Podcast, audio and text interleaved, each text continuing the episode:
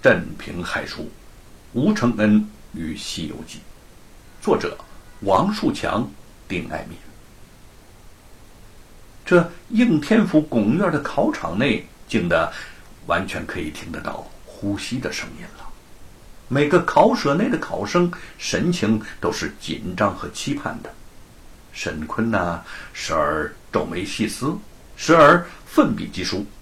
虽然同样脸上紧张的有些苍白，但待他合上考卷的时候，面上的神情已经变得放松而未有得意之色了。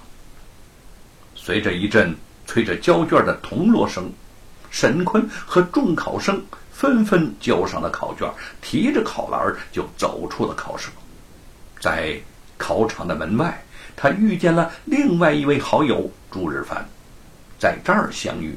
两个人都十分的高兴，不仅就交流起考试题目和自己的作答情况。朱世藩的脸上仍有汗渍，他顺手抹了一把，说：“哈哈哈，哎呀，还算顺利啊！哎，不过就是再顺利，又怎么能比得过你和承恩两大才子呢？”提到吴承恩。沈坤本来有些兴奋的神色，立时黯淡下来。他不想把自己的心情影响到朱日藩，再加上史进武便拉着他一起去找饭馆填肚子。这家酒馆装修平平，但是位于临街的位置，加上又是饭点儿，生意很是不错。沈坤和朱日藩上的楼去。哎，发现许多座位都有人了，只有一张桌子还空着。这个桌上呢，放着一个茶杯，像是前面的客人走了，小二未及收拾，沈坤就招呼朱日凡坐了过去。他顺手拿起桌上那杯茶，就泼到了地上，招呼店小二来两杯热茶。店小二答应着，刚走。一个考生模样的俊朗青年便从外面走到了沈坤和朱日藩的桌前，一见那茶杯已空了，便不快地说：“哎，我的茶呢？你怎么把我的茶给泼了呢？”啊？沈坤奇怪道：“啊，那怎么是你的茶呢？一杯凉水而已呀！”那位青年更加生气了。嗯，怎么会是凉水呢？明明是杯茶。你这个人呐，真能狡辩。看我我我的包裹还在这里边呢。沈坤顺着青年的手指看去，果见一个包裹放在里边的座位上，知道自己占了人家的座位，顿时满脸愧意的站了起来。误会，误会了。我们二人来的匆忙，没有注意到你已经放上了包。在下赔礼了，说着就作了一个揖。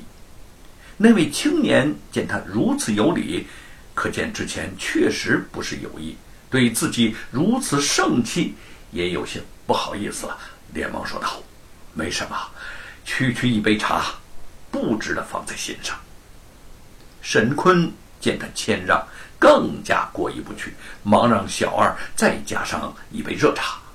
那位青年呢，也客气的要沈坤二人一道坐下用饭。朱日藩听他的口音，像是苏北人，看那个样子呢，也是这一科的考生，便请问他的姓名。原来这个青年呐，是兴化人士，姓李，名春芳。沈坤和朱日藩也通报了籍贯和姓名。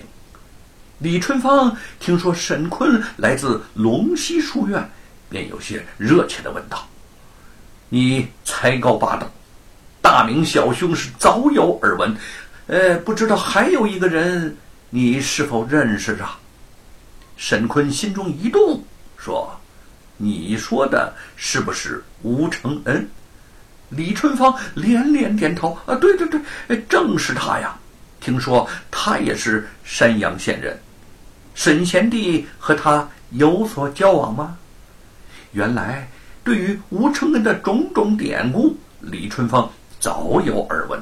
他既钦佩吴承恩的才华，又赞叹其不同凡响的性情，早就是心有相交。